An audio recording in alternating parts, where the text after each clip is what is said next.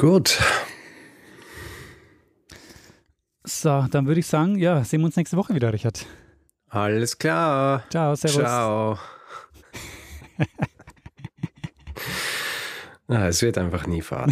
es wird nie Fahrt mit dir, Daniel. Lernen ein bisschen Geschichte. Lernen ein bisschen Geschichte, dann werden Sie sehen, Herr Reporter, wie das sich damals entwickelt hat. Wie das sich damals entwickelt hat. Hallo und herzlich willkommen bei Geschichten aus der Geschichte. Mein Name ist Richard. Und mein Name ist Daniel. Und wir sind zwei Historiker, die sich hier Woche für Woche eine Geschichte erzählen. Immer abwechselnd und immer so, dass der eine nie weiß, was der andere ihm erzählen wird. Richtig. Gut, und wir sind jetzt angekommen bei Folge 320. Ist das, äh, kann das richtig sein? Das ist korrekt, Richard. Du hast äh, richtig. 320. Ja. 319 war in dem Fall letzte Woche und ich frage dich jetzt, Daniel, über was haben wir denn letzte Woche gesprochen? Du hast die Geschichte von Ashoka erzählt und uns zum ersten Mal nach Indien geführt. Richtig. Ist, äh, tatsächlich haben wir, haben wir haben wir vorher nichts über Indien gemacht. Das ist schon faszinierend, oder? Ja, schon. So ein riesiges, altes Land. Und äh, wir haben bisher noch nichts gemacht. Aber ja, äh, jetzt haben wir was gemacht und ähm, Feedback habe ich. Ja. Und zwar Amit hat sich gemeldet. Und Amit lobt die Folge und uns in seinem Mail sehr. Aber? Äh, worüber ich mich in der. Ja, ja, kommt noch. ich wollte noch ausführen, dass ich mich darüber sehr gefreut habe. Er hat aber auch darauf hingewiesen, dass so wie es üblich ist hier, ich äh, kleinere Fehler in der Aussprache gemacht habe. Ah. Ja. Äh, einmal sage ich, dass dieser Ort, wo Gaudama Siddhartha oder Siddhartha Gaudama ähm, seine Erleuchtung erhalten hat, dass der Bogdaya heißt. Aber er heißt nicht Bogdaya, sondern heißt, heißt Bodgaya. Ja. Ich, ich glaube, es war ein Versprecher, weil ich glaube, ich habe es richtig aufgeschrieben gehabt. Ähm, außerdem äh, sage ich öfter mal Brahmanen ja, für diese Priester. Und er meinte, es gibt zwar unterschiedliche Aussprachen äh, dieses Wortes, aber Brahmane ist äh, nicht üblich. Großzügigerweise sagt er, es ist nicht üblich und nicht, äh, es ist einfach völlig falsch. Also man sagt Brahmane wahrscheinlich. Also Brahmane, ja. Ähm, und ich spreche von dem äh, Ashoka-Rad ja. und äh, sage Ashoka-Chakra. Stimmt nicht, das heißt Chakra, Ashoka-Chakra. Ja, das sind äh, traditionellerweise meine Aussprachefehler, die ich jetzt hiermit korrigiert habe. Ansonsten, ah ja, weil wir äh, nicht so den Eindruck erwecken wollen, als äh, würden uns alle immer nur loben, ja, zitiere ich jetzt auch ein, äh, ein, ein, einen Kommentar, den wir auf unserer Seite zu dieser Folge erhalten haben. Ja. Und zwar schreibt jemand über diese Folge, Euder war das Fahrt. Wir sehen, ähm, es gibt die einen, denen es gefällt, und es gibt die anderen, die sich denken, es ist ein bisschen langweilig. Ja. Ja. Also nicht, dass es falsch rüberkommt. Ne? Also es ist schon so, dass ich, ähm, dass wir natürlich uns bemühen, äh, Geschichten zu erzählen, die, die allen gefallen. Aber ich muss sagen, dadurch, dass wir so ein breites Feld abdecken, was die Zeiten, was Hm. die Themen angeht, ist einfach auch nicht jede Geschichte was für alle. Also das ist völlig klar, dass manche Geschichten auch manche nicht interessieren. Ja. Und das ist legitim. Also, äh, solange man uns dann nicht völlig abschreibt, weil eine Geschichte gerade jetzt nicht den Geschmack trifft, Naja. ähm, finde äh, find ich das ja ganz okay. Und darf man auch äußern. Äh, so, solange äh, der Großteil der Leute die meiste Zeit zufrieden sind, ähm, machen wir, glaube ich, was richtig.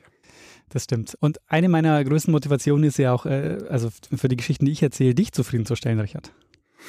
Richtig. Eigentlich geht es ja darum, dass wir uns gegenseitig was erzählen. Ja. Habe ich, hab ich dich schon oft gelangweilt, Daniel? Und du hast es mir nicht gesagt. Nee, eigentlich nicht. Ich bin äh, auch noch nie eingeschlafen. Sicher? Also vielleicht mal kurz weggenickt. Aber Ich glaube, du schaltest nur manchmal dein, äh, dein Mikrofon leise, wenn du was isst dazwischen, oder? ja, genau. Und, und Keks. Ja, genau. Wenn es leise wird, bin ich nicht eingeschlafen. Ich habe nur mein Mikro runtergedreht.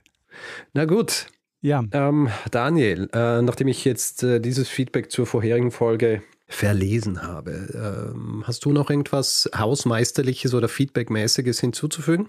nee, ich würde sagen, wir können weiter. Sehr gut. Das heißt, du, du brennst schon darauf, deine Geschichte zu erzählen, die mich höchstwahrscheinlich nicht langweilen wird. Oh ja, ich hoffe, Richard. Also, das ist wieder eine Geschichte, von der ich, äh, ja, wo ich mich echt freue, die dir zu erzählen und ich hoffe, dass du sie noch nicht kennst.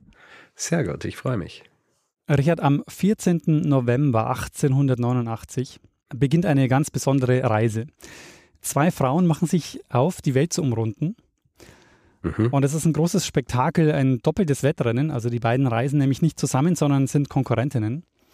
Okay. Und zwar Konkurrentinnen im Wettlauf gegen die Zeit. Sie haben nämlich ein Ziel, sie wollen die 80 Tage, die der Mhm. Phileas Fogg im Roman in 80 Tagen um die Welt von Jules Verne gebraucht hat, äh, das wollen sie unterbieten. Okay.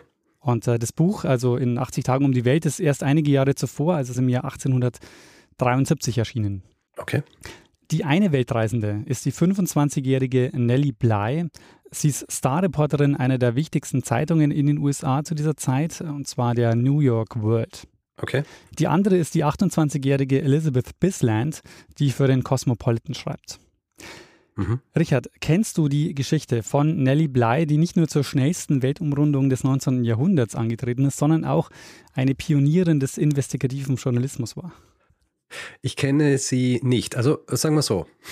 Ich habe vor kurzem einen Hinweis zu dieser Geschichte erhalten Okay, und habe äh, mich aber noch nicht damit beschäftigt. sehr Das heißt, gut. ich weiß so viel, wie du mir jetzt gerade erzählt hast ungefähr Ja, ähm, und sonst nichts. sehr gut. Beste Voraussetzung würde ich sagen, dann erzähle ich dir die Geschichte mal, dann musst du sie nicht recherchieren. Ähm, du hast ja auch schon mal eine Folge über eine außergewöhnliche Weltumrundung gemacht. Allerdings, ja. Es war Folge, ähm, war das Folge 52, gell? Ah, ja, genau, das war unsere allererste Jubiläumsfolge, Folge Mhm. 52 über Annie Londonderry. Mhm.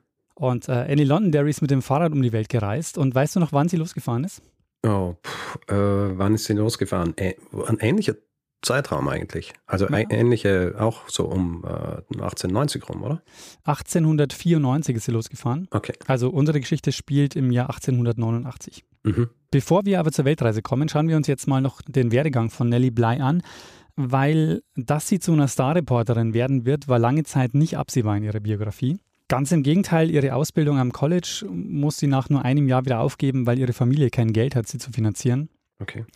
Und geboren ist Nellie Bly am 5. Mai 1864 im Osten der USA in Pennsylvania. Und sie kommt nicht als Nellie Bly zur Welt, sondern als Elizabeth Jane Cochran.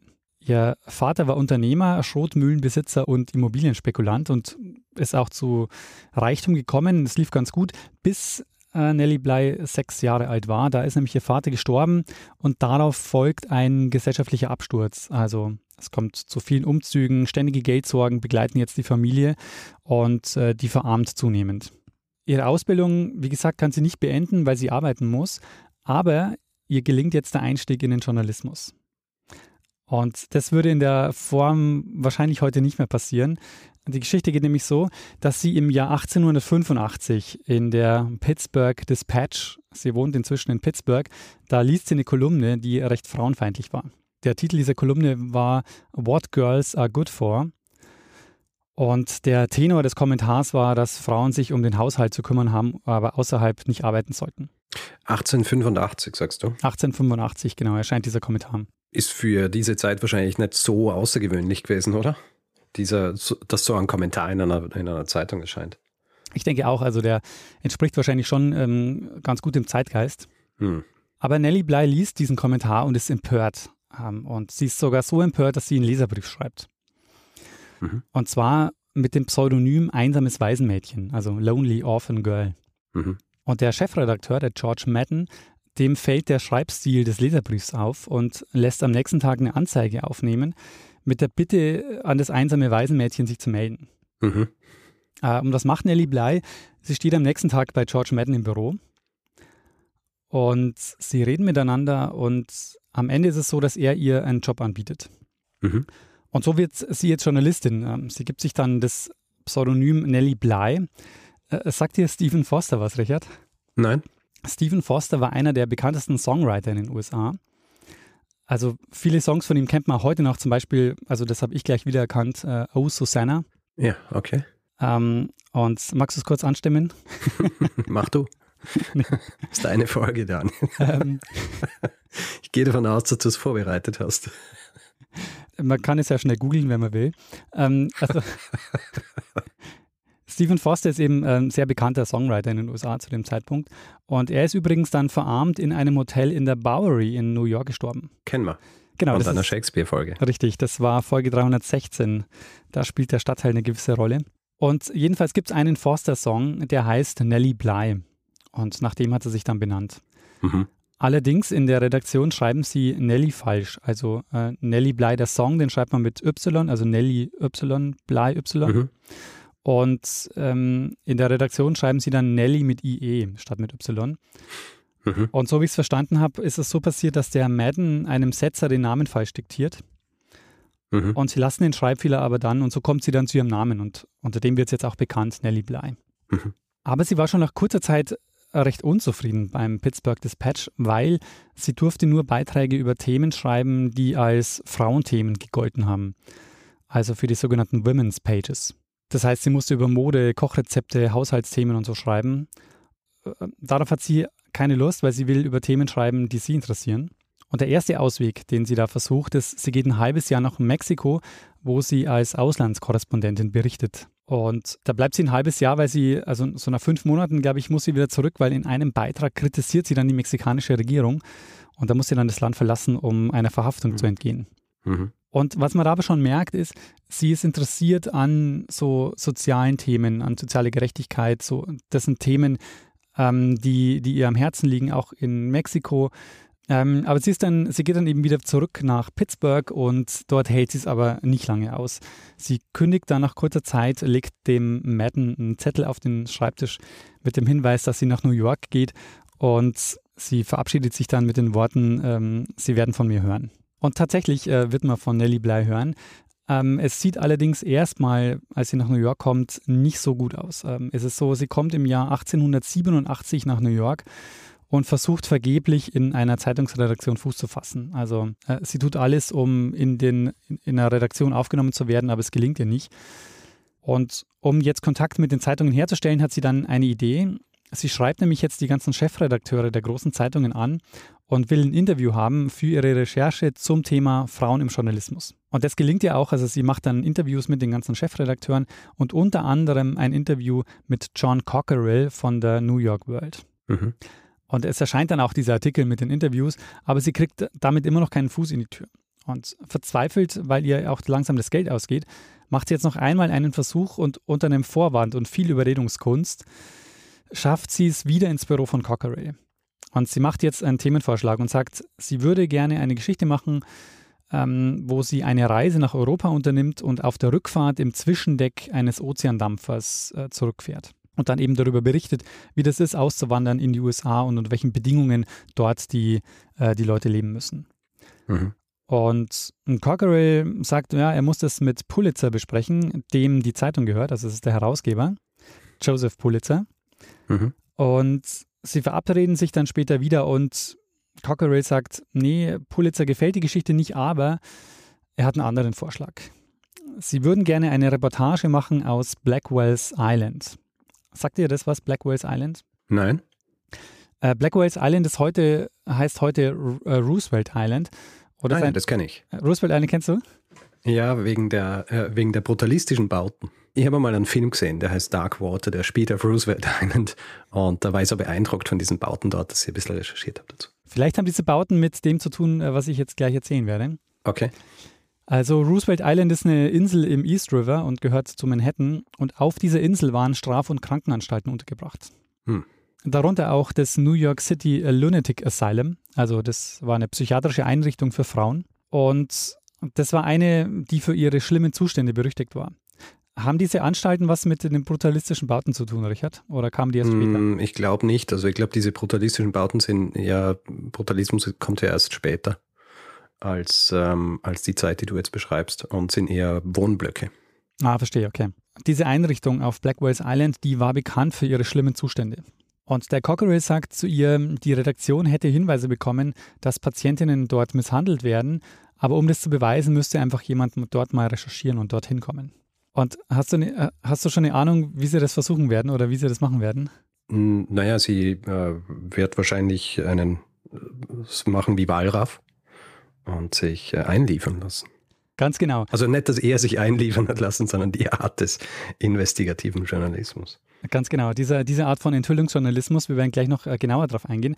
Äh, das ist nämlich jetzt genau die Idee, die Cockerill hat. Er sagt, sie soll sich einweisen lassen und für einige Tage dann dort ähm, leben und dann eine Reportage schreiben über die Zustände dort. Und Nelly Bly lässt sich darauf ein. Sie ist zwar erst skeptisch, aber macht es dann. Und was sie jetzt macht, ist aber auch tatsächlich unglaublich gefährlich, weil sie tut so lange, als wäre sie verwirrt und wüsste ihren Namen nicht mehr, bis sie schließlich äh, von der Polizei aufgegriffen wird äh, und dann auch ärztlich untersucht wird, mehrfach. Und sie spielt ihre Rolle so überzeugend. Es hilft ihr auch, dass sie zwei Tage lang absichtlich nicht geschlafen hat. Mhm. Sie spielt ihre Rolle so überzeugend, dass sie tatsächlich eingewiesen wird und auf Blackwells Island landet. Mhm. Und sie erlebt jetzt wirklich dort zehn schlimme Tage. Also sie berichtet später, wie viele dort unter der Kälte gelitten haben, dass sie stundenlang auf einer Bank sitzen muss, ohne sich anlehnen zu dürfen, dass das Essen teilweise verdorben war und dass es auch körperliche Strafen gab, die dort üblich waren und dass insgesamt die Zustände einfach katastrophal waren. Mhm. Aber wie kommt sie da jetzt wieder raus? Sie hat mit Cockerell natürlich darüber gesprochen vorher und er hat ihr auch versprochen, dass sie einen Weg finden werden, sie da wieder rauszuholen. Mhm. Ähm, Interessant ist nämlich, dass sie dort auch nicht mehr verwirrt gespielt hat. Also sie hat dort auch wirklich offen kommuniziert, dass es ihr gut geht und dass sie eigentlich Mhm. entlassen werden könnte. Aber das hatte keinerlei Auswirkungen auf ihre Unterbringung dort. Also die Ärzte haben da Ja. überhaupt nicht darauf reagiert. Und so hat sie auch gemerkt, dass sie ohne Hilfe von außen da nicht mehr wegkommt. Und die Zeitung hat es dann so geplant, dass sie einen Anwalt vorbeischickt und dieser Anwalt erklärt, dass es Freunde in der Stadt gibt, die für ihren Unterhalt aufkommen werden. Und so wird sie dann nach zehn Tagen wieder entlassen. Ha. Also ich muss sagen, ich, ich habe mir ja den gleichen Gedanken gemacht, wie kommt sie da wieder raus, wenn sie mal drin ist. Und ich persönlich ich hätte zum Beispiel ähm, so ein notariell beglaub, beglaubigtes Schreiben oder so aufgesetzt vorher, das dann hergezeigt wird, dass das ganze Teil ihrer, ihrer Arbeit ist oder so, weil dann äh, muss sie eigentlich rausgelassen werden, oder? Ja, ich denke auch, aber vielleicht haben sie das über den Anwalt gemacht. Also vielleicht war das ohnehin auch, Hm. Ja, vielleicht war das auch Teil der Anwaltsstrategie. Ja. Also mir erscheint es halt sehr, sehr risikoreich, ja, sowas nicht irgendwie, weil grundsätzlich so, wenn sie jetzt fallen gelassen worden wäre von ihrem Chefredakteur, äh, wäre es ja äh, unmöglich gewesen, rauszukommen. Ja, ganz genau, ja. Und, ähm, und so wird sie dann also nach zehn Tagen wieder entlassen und sie macht sich auch gleich dran, ihre Reportage zu schreiben, die dann in einer Serie von mehreren Artikeln dann erscheint. Mhm. Und diese Reportage, die dann später als Buch auch erscheint, die heißt 10 Days in a Madhouse. Und diese Reportage, die ist nicht nur irgendeine Reportage, sondern die ist bahnbrechend und gilt bis heute als eines der frühesten Beispiele für Enthüllungsjournalismus. Du hast Wallraff schon genannt und Mhm. Nelly Bly ist sozusagen das Role Model. Also die hat im Grunde diese Art des, des Enthüllungsjournalismus ähm, bekannt gemacht. Mhm. Die Veröffentlichung sorgt jetzt für jede Menge Wirbel. Also äh, sie hat ja da jetzt auch einige Missstände aufgedeckt und die Stadt musste auch reagieren und ähm, fängt da auch an, ähm, Nachforschungen zu machen. Und ähm, das ist was, was auch sehr viel öffentliche Aufmerksamkeit ähm, erzeugt, diese Geschichte. Und ich habe am Anfang ja schon angedeutet, dass sie als Starreporterin die Weltreise antritt. Und das wird sie nämlich jetzt auch nach dieser Geschichte. Und zwar nicht nur wegen dieser Blackwells Island-Geschichte, ähm, sondern weil sie jetzt eine Undercover-Recherche nach der anderen durchführt. Das wird jetzt so ihr Spezialgebiet. Mhm. Also wirklich so jede Woche kommt jetzt eine neue Undercover-Recherche von ihr raus. Sie schleust sich zum Beispiel in eine Fabrik ein, um die Arbeitsbedingungen dort öffentlich zu machen. Auch spannend, sie nimmt Kontakt zu einem Zuhälter auf, der im Central Park Frauen anspricht. Äh, in einer Geschichte tut sie so, als würde sie ein Kind verkaufen. Äh, und eine ihrer ja auch mit bekanntesten oder einflussreichsten Geschichten war, dass sie eine Reportage macht, wo sie sich als Geschäftsfrau ausgibt und da deckt sie dann eine Bestechung auf durch einen Lobbyisten. Mhm. Und was ihre Geschichten halt auch so modern wirken lässt aus heutiger Sicht, ist, dass diese Geschichten sich quasi um sie drehen und sie ähm, dadurch ähm, ja diese Zustände aufdeckt. Äh, Sie macht außergewöhnliche Erfahrungen und von denen, von denen berichtet sie dann. Und äh, dieses Erzählen von ihr, das lebt eben von ihren persönlichen Erlebnissen. Und diese Geschichten waren einerseits auch so ein bisschen sensationsheischend, ähm, andererseits ging es aber ähm, auch oft um das Zeigen von sozialer Ungerechtigkeit. Ja. Und aus diesen Recherchen, die Nelly Bleiner macht, entwickelt sich ein eigenes Genre, nämlich das Girl Stunt Reporting. Stunt Reporting. Genau. Hm. Also Girl Stunt Reporting ist Ende des 19. Jahrhunderts ähm, ja ein eigenes Genre im Journalismus. Mhm. Und einer, der das maßgeblich gefördert hat, war der Herausgeber der New York World. Ich habe ihn schon genannt, namentlich Joseph Pulitzer, nachdem ja der bekannteste Medien- und Journalistikpreis in den USA benannt ist. Mhm. Ähm, der kauft die New York World dem Jay Gould ab. Und sagt dir der Name noch was? Jay Gould? Nein? Äh, Jay Gould ist der Vater von Frank Jay Gould und das ist wiederum der, der, den wir in Folge 308 kennengelernt haben über die Geschichte des Urlaubs und Reisens. Der hat nämlich an der Côte d'Azur das legendäre Hotel Le Provençal gebaut. Hm. Okay. Das ist eine interessante Verknüpfung. das hat gar nichts damit zu tun, oder? Nee, nee, hat gar nichts damit zu tun. Ähm, ja, ist wirklich äh, nur eine, eine, Verknüpfung, die dadurch entsteht, dass wir einfach schon so viele Namen jetzt erwähnt haben in, diese, in, diesen, in diesen Folgen. Ich meine, es äh, zeigt auch so ein bisschen, wer so die Personen waren, die äh, irgendwie Medien gemacht haben zu jener Zeit oder, oder auch in einer Position waren, so Sachen zu machen, wie zum Beispiel ein, ein Hotel an der Côte d'Azur zu bauen. Ja, genau, ja. Also in, in was für Sphären wir uns hier bewegen. Und wie wenig das wahrscheinlich eigentlich waren, die, die diese Möglichkeit gehabt haben zu jener Zeit. Und ähm, in dem Fall ist es so, der, der Jay Gould, der wird auch eigentlich als Eisenbahnspekulant bekannt und gar nicht so sehr als Medienmacher. Anders jetzt der Pulitzer, der führt nämlich jetzt äh, die Zeitung New York World zu großem Erfolg. Äh, die New York World wird eine der bekanntesten und wichtigsten Zeitungen Ende des 19. Jahrhunderts in den USA. Und es ist gleichzeitig die Zeit des sogenannten Zeitungskriegs, äh, den er gegen seinen großen Konkurrenten führt, nämlich den William Hearst. Mhm. Vom Zeitungskrieg hast du wahrscheinlich schon mal gehört, oder? Mhm. Äh, die Geschichte ist nämlich super interessant, weil sich aus diesem Streit äh, ja mehr oder weniger der Boulevardjournalismus entwickelt und auch der Begriff Yellow Press. Mhm. Weißt du, woher der Begriff Yellow Press kommt? Ähm, warte mal, uh, Yellow Press, oh, na, sag's mal. okay. Also um, in, dem Moment, in dem du es mir sagst, fällt es mir wahrscheinlich wie Schuppen von den Augen, weil das sind so diese kleinen Sachen, die ich mir immer merke. Aber manchmal sind es so viele, dass ich die anderen dann wieder vergesse. Äh, es hat mit Pulitzer zu tun, der einen der ersten Zeitungscomics überhaupt einführt, und zwar ein Comic ähm, mit dem Namen The Yellow Kid von Richard Outcalls. Und Hearst wirbt ihn für seine Zeitung ab. Und um 1900 waren, ähm, führt es dazu, ähm, dass diese gelb kolorierten Comics ein Markenzeichen wurden für die Sensationspresse. Nein, das habe ich nicht gewusst. habe ich wieder zu, groß, zu äh, groß geredet, aber na, das, äh, das habe ich noch nie gehört. Also es kommt von diesen Comics, äh, die, ja. Äh, die gelb koloriert waren und Pulitzer führt es eben ein mit The Yellow Kids. Mhm. Und äh, interessant auch der Pulitzer, der hat mit der New York World auch den Sockel der Freiheitsstatue finanziert. Und zwar mit Spendenaufrufen, das war im Jahr 1885. Ähm, da wurden nämlich die Arbeiten eingestellt, weil das Geld ausgegangen war. Also man konnte dann die Freiheitsstatue nicht aufstellen. Mhm. Ähm, es haben 100.000 Dollar haben gefehlt. Und der Pulitzer macht dann Spendenaufrufe und es erscheinen dann fünf Monate lang jeden Tag in der Zeitung diese Aufrufe und er verspricht, alle Namen zu veröffentlichen von Leuten, egal wie viel Geld sie spenden. Mhm. Und es waren dann eben ähm, ganz viele Kleinspenden. Am Ende waren es 120.000 Spenderinnen und Spender und es sind 102.000 Dollar zusammengekommen. Und so konnte dann der Sockel fertiggestellt werden und deshalb steht auch heute dort die Freiheitsstatue, wo sie steht. Sehr gut. Dabei haben sie für die nicht einmal was bezahlen müssen, oder? Nee. Und so ein Geschenk kriegt. Das ist, äh, das ist auch so ein Geschenk, das man gern hat, oder? so. Hey, äh, wir schenken euch was, aber es wird sauteuer für euch. Und vielleicht noch ein kleiner Fun-Fact: Im Dezember 1913 ist in der New York World das erste Kreuzfahrträtsel der Welt erschienen. Ah ja. Ähm, so, jetzt aber genug äh, davon. Äh, kommen wir mal langsam zur Weltreise. Ähm, Pulitzer ist es jetzt auch, der die Weltreise als Marketingstrategie nutzen will, weil der Zeitungsmarkt, wie gerade geschildert, ist äh, in New York sehr umkämpft. Die Auflage ist leicht gesunken und die Idee, diese Weltreise zu machen, die hat Nellie Bly eigentlich schon ein Jahr zuvor. Da wurde sie aber abgelehnt. Aber jetzt passt es ganz gut, weil der Pulitzer gerade ein neues Verlagsgebäude hat bauen lassen, nämlich das New York World Building. Mhm. Und Baubeginn war ein Monat vor dem Start der Weltreise. Und dieses Gebäude war bis ins Jahr 1894 eines der höchsten Hochhäuser der Welt. Mhm. Was glaubst du, wie hoch war das Gebäude? Puh, keine Ahnung. Ich, ich, kann mir da nur vertun. Ich weiß nicht, wie hoch Gebäude grundsätzlich sind.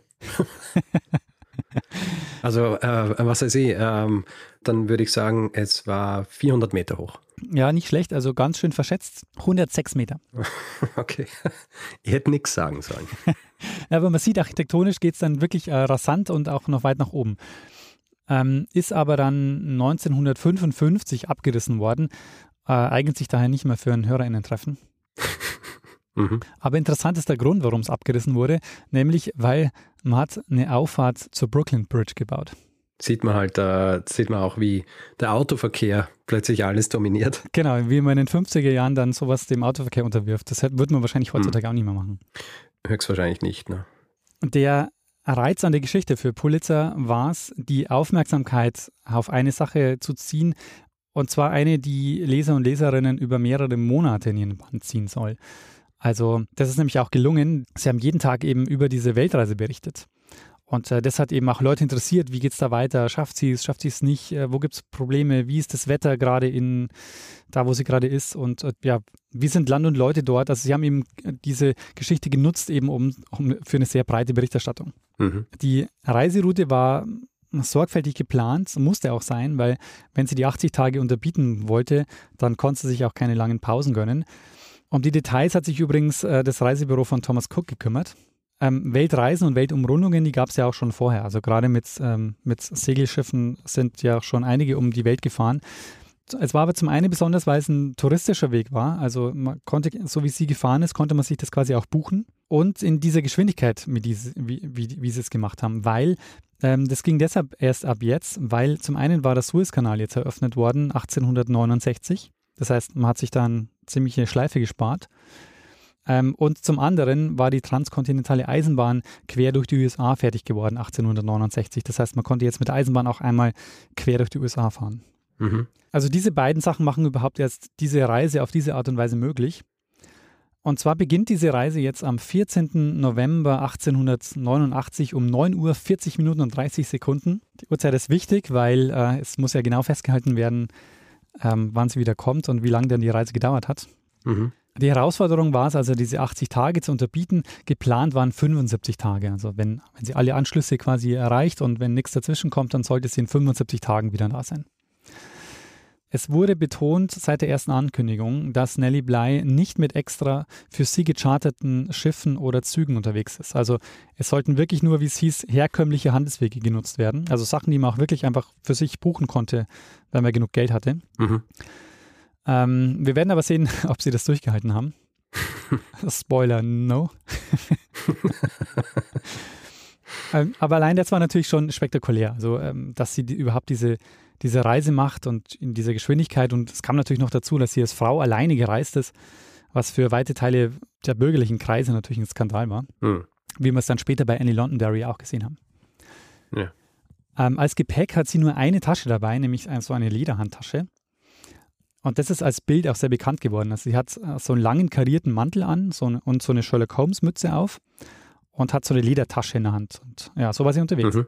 Die Reise beginnt auf einem Schiff, das uns auch schon mal begegnet ist, ähm, auch in Folge 308 über äh, die Geschichte des Urlaubs und des Reisens, nämlich auf der Augusta Victoria. Okay. Die Augusta Victoria ist nämlich das Schiff, mit dem die Reederei Hapag ihre allererste Kreuzfahrt durchführt. Hm. Das war dann zwei Jahre später im Jahr 1891. Mhm. Von New York soll es dann nach London gehen über den Ärmelkanal. Ähm, und man muss eh dazu sagen, die größten Strecken hat sie natürlich mit dem Schiff zurückgelegt. Sie ist dann übers Mittelmeer, dann durch den Suezkanal in den Indischen Ozean nach Singapur und dann weiter nach Japan. In Japan ist sie dann wieder umgestiegen auf einen Dampfer, der sie dann nach San Francisco gebracht hat. Und von dort hat sie dann den letzten Teil der Reise im Zug verbracht, nämlich quer durch die USA. Mhm. Und die Reise als Rekordversuch ist zwar spektakulär, aber in der Praxis verbringt sie halt die meiste Zeit in Schiffskabinen oder in Eisenbahnwaggons. Mhm. Äh, meistens in der ersten Klasse. Und die Reise selber, und das wird auch in ihrem Reisebericht deutlich, war jetzt nicht so das riesige Abenteuer, das sie erlebt. Also sie verbringt eben, wie gesagt, die meiste Zeit in irgendwelchen Kabinen und äh, fährt. Mhm. Es gibt nur eine Abweichung, die sie macht, die sich dann ergibt, und zwar äh, meldet sich Jules Verne und sagt, es wäre doch nett, wenn sie sich treffen würden auf dieser Reise und äh, mal ein bisschen quatschen würden. Pulitzer findet die Idee natürlich auch super, wenn diese Reise ja mehr oder weniger autorisiert wird von Jules Verne. ja. Und ähm, das passiert dann auch. Also sie, sie reist dann, nachdem sie in London ist, ähm, erstmal nach, nach Amiens zu Jules Verne und dort ist sie dann zum Kaffee und Kuchen eingeladen bei Jules Verne und seiner Frau und sie äh, reden auch drüber und Jules Verne sagt natürlich, er, er wird sich freuen, wenn sie es schafft. Mhm. Ähm, in der New York World ist täglich berichtet worden, wie ich schon gesagt habe. Es gibt dann zum Beispiel auch ein Gewinnspiel. Man musste raten, wie lange Nelly Bly braucht. Das Nelly Bly Guessing Match. Und wer am nächsten dran war, hat eine Europareise bekommen. Und das war insofern wirklich genial, weil das hat natürlich dazu geführt, dass die Leute mitgefiebert haben und die Reise äh, noch intensiver verfolgt haben. Mhm. Am Ende kam es zu über 900.000 Einsendungen und das ist wirklich absurd, weil der Gewinner hat die Zeit auf zwei Fünftelsekunden genau geraten.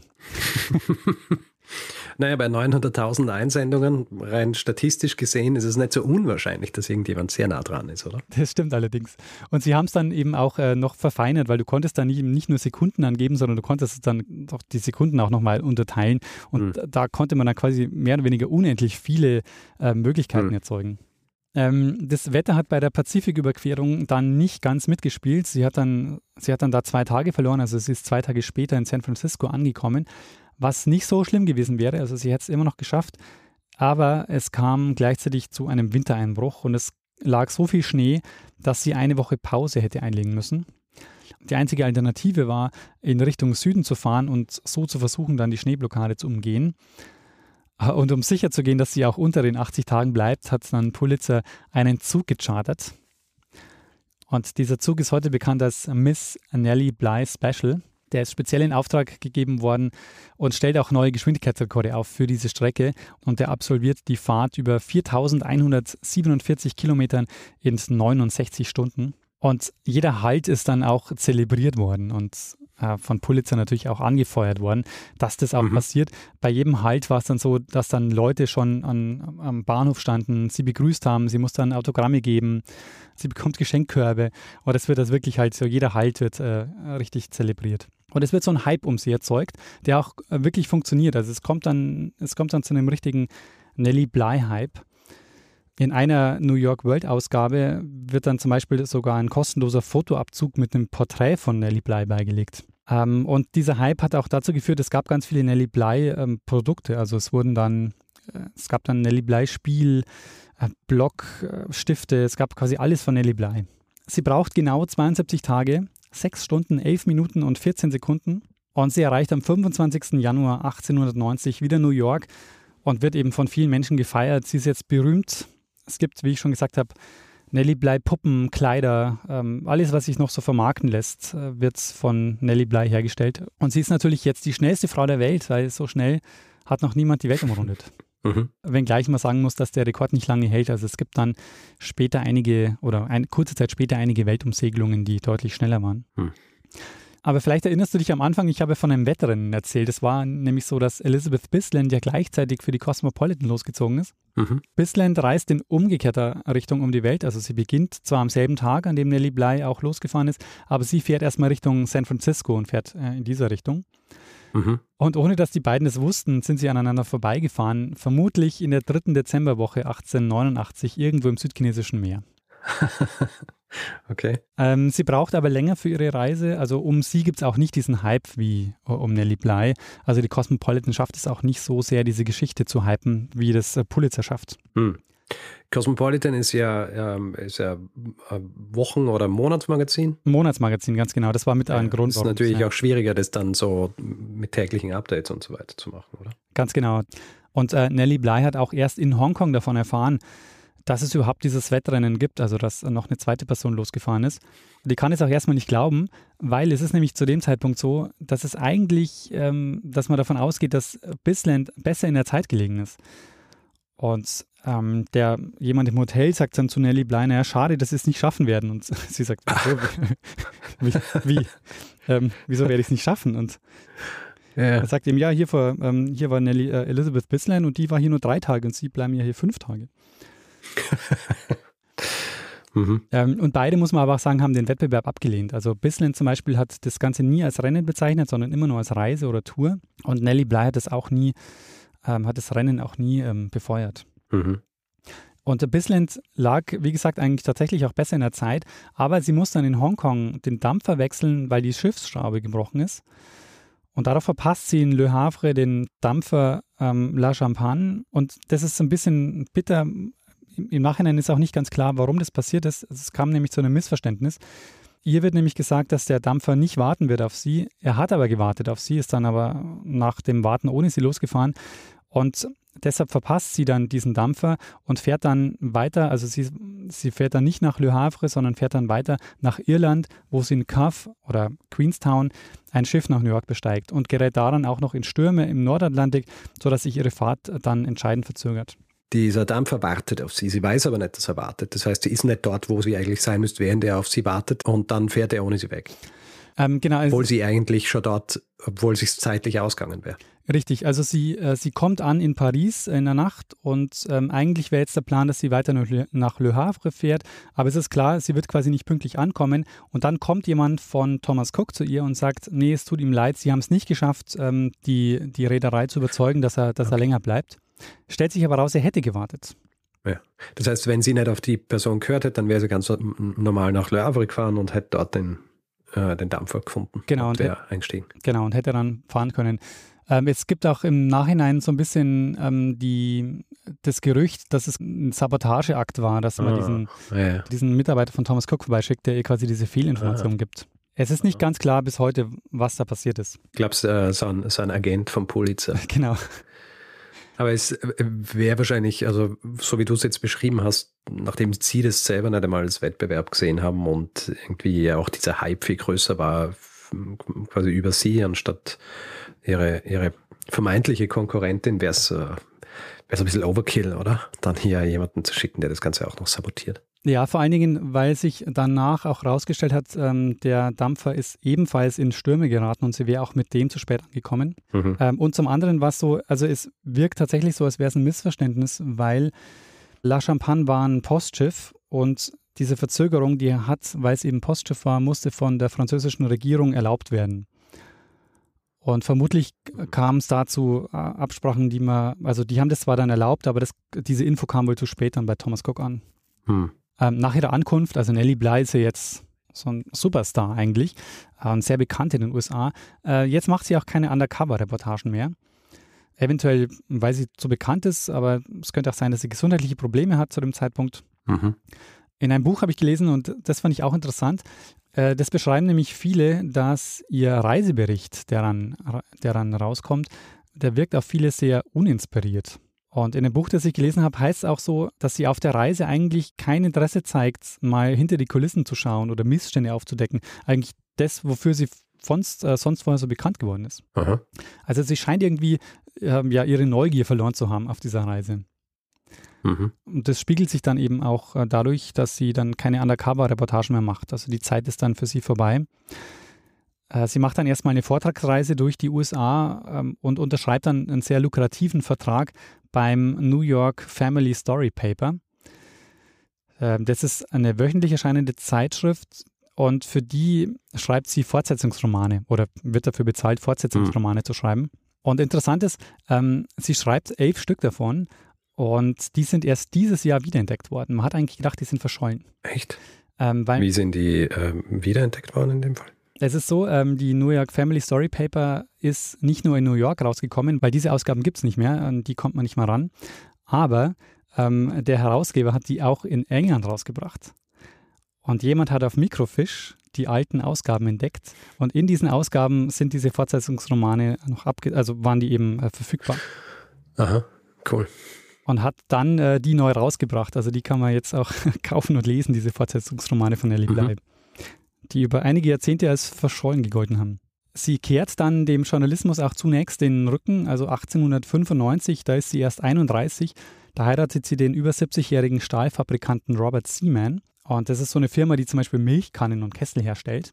Und der Robert Seaman, der stirbt dann 1904 und sie übernimmt dann die Leitung der Fabriken, gerät dann aber in Streit mit einem Geschäftsführer und es kommt dann zu langen juristischen Auseinandersetzungen.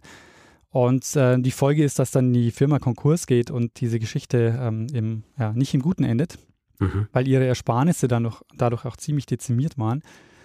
Und deshalb wagt sie dann doch nochmal einen Neuanfang im Journalismus, fängt auch wieder mit dem Schreiben an und äh, bricht im Sommer 1914 nach Europa auf. Und sie erlebt da jetzt nicht nur den Beginn des Ersten Weltkriegs, sie wird jetzt dort Kriegsreporterin und bleibt bis 1919. Aha. Und ist die erste, die auch vom Krieg ähm, ja, in der Habsburger Monarchie berichtet. Ha. Also die erste Auslandskorrespondentin. Ja. Und äh, Kriegsreporterin.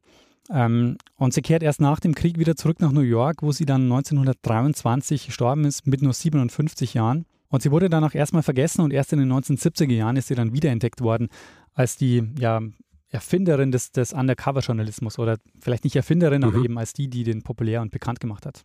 Ähm, ja, Richard, und das war meine Geschichte über Nellie Bly, die schnellste Frau des 19. Jahrhunderts und Pionierin des investigativen Journalismus. Sehr gut. Eine schöne Geschichte. Und ähm, es ist interessant, weil sie eben auch so viel äh, gemein hat mit anderen Geschichten, die wir schon gemacht haben, aber eben auch nicht. also die, die Weltumrundung von Frauen zu jener Zeit, ähm, aber eben nicht mit dem Fahrrad, aber eben auch jemand, der, der was macht, was vorher so noch nicht gegeben hat und damit auch anderen Leuten den Weg ebnet. Ja.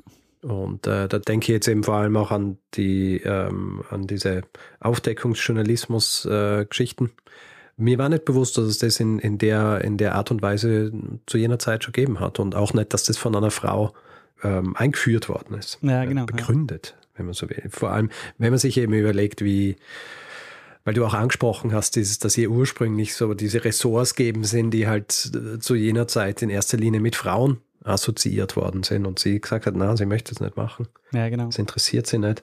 Das, äh, genau solche Leute hat es gebraucht. Ähm, das Thema war übrigens ein Hinweis, Richard, und zwar hat mich Ines auf die Idee gebracht, äh, darüber eine Folge zu machen. Okay, sehr gut. Ich habe ähm, versucht herauszufinden, wer mir diesen Hinweis geschickt hat. Also es ist so, ich habe gehört, dass du äh, von Nelly Bly geredet hast und äh, Weltreise, äh, Frau 19. Jahrhundert dann habe ich mich erinnert, ah ja, ich habe sowas gekriegt vor ein paar Tagen und jetzt habe ich versucht, es zu finden, mit zum Beispiel über den Namen, aber ich finde es nicht.